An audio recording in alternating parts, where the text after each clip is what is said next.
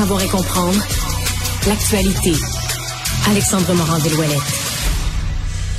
Alors Alexandre, on va faire un tour d'horizon de cette situation. Donc si on se rappelle les faits, on a su il y a, en début d'après-midi euh, qu'un missile avait frappé le territoire de la Pologne, faisant euh, deux victimes.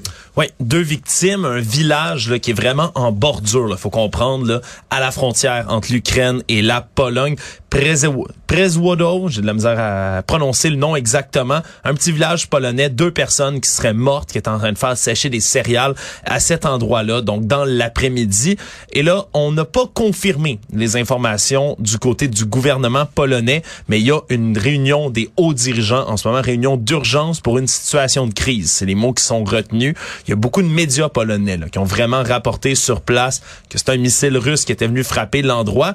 C'est difficile quand même là, de, de penser que c'est un autre pays, que c'est un autre explosif. C'est ça. Ouais. Bon, là, il y a la thèse des Russes que c'est un, un complot, un missile qu'on s'est tiré à soi-même. Euh, ouais, c'est ce que c'est pour, ce que pour, pour, déclencher une guerre, euh, pour, pour justifier une intervention militaire. Ce qu'on appelle souvent dans les théories du complot un false flag operation, une opération de faux drapeau dans lequel on provoque là, intentionnellement un événement dans le but de déclencher une escalade des hostilités ou des représailles. Et c'est vraiment la direction qu'on a décidé de prendre du côté du ministre de la Défense russe, qui vraiment l'a dit non, non, c'est ça veut entraîner une escalade du conflit, c'est une provocation. Sauf que ça, c'est vérifiable avec la nature du, euh, dans les débris du missile, c'est des choses qui sont vérifiables. et C'est probablement ce qui va être enquêté dans les heures à venir. Ouais. Alors là, le Pentagone, évidemment, on réagit rapidement en disant, on n'est pas en mesure de confirmer l'événement, mais on ouvre tout de suite une enquête. On peut écouter là d'ailleurs Pat Ryder, qui est le porte-parole du Pentagone, qui réagissait plutôt aujourd'hui. You know, as I mentioned, we're looking into these reports, don't have any information to corroborate them at this time. So I don't want to speculate or get into hypotheticals.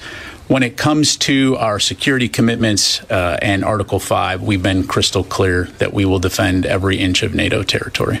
Bon, on veut pas s'avancer dans des conjonctures, mais c'est très clair, l'article 5, là, que tout est, on va défendre le territoire de l'OTAN. L'article 5 qui dit que quand un membre de l'OTAN est attaqué, euh, ben, c'est tous les membres qui sont, on agit comme si tous les membres sont attaqués et viennent de sa défense. Ouais, puis le principe de la défense collective, celui-là de l'article 5, c'est vraiment au cœur du traité fondateur de l'OTAN. C'est un peu sa mission, une de ses missions principale et donc on prend ça extrêmement au sérieux.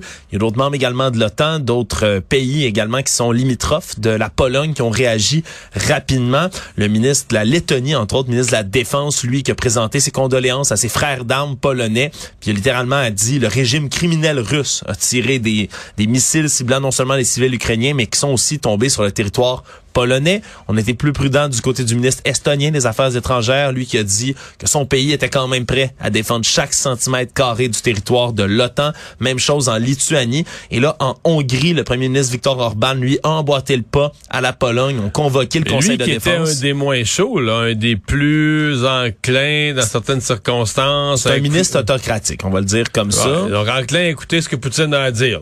Ouais, disons qu'il a, a, pas pris de côté directement, mais ils ont quand même convoqué le Conseil de la défense, ça signifiant qu'ils prennent la situation. Ben, ils sont pas loin géographiquement. Eux autres aussi ont une frontière commune, là, une petite, plus, plus petite que la Pologne, mais une petite frontière commune là, dans l'extrême est de la Hongrie. On va toucher à l'Ukraine. Voilà. Et donc, euh, même du côté du Canada, on a réagi. La ministre de la Défense canadienne, Anita Anand, qui a dit qu'elle était au courant des événements, mais qu'elle n'allait pas commenter pour l'instant, dit que ce serait imprudent de spéculer sur les faits, alors qu'il n'y a rien qui est absolument confirmé. Parce qu'à Bali, au G20, il doit être, je sais pas l'heure, mais il doit être en plein, on est en pleine nuit, là. Je sais pas quelle heure il doit être, de 2, 3, 4 heures du matin, mais on est en pleine nuit là-bas, Mais c'est ce qui est le plus fou, Mario, c'est que là, ça se passe en plein G20, donc des dirigeants de la planète en entier qui donc, quand sont ils vont se lever demain matin, ça va être l'enjeu. Tous les journalistes du monde vont attendre tous, les, tous ces leaders-là sur cette question-là. La Pologne a reçu un missile. On pourrait parier qu'il y en a qui ont dû se faire réveiller même pendant la nuit pour être mis au courant de cette situation-là. Faut rappeler donc, la Pologne est membre de l'OTAN, donc sont admissibles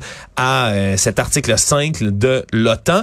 Et en Pologne, directement, il y a à peu près 10 000 militaires américains qui ont ce qu'on appelle en anglais boots underground, là, qui sont les bottes sur le terrain, qui sont présents directement en Pologne en ce moment.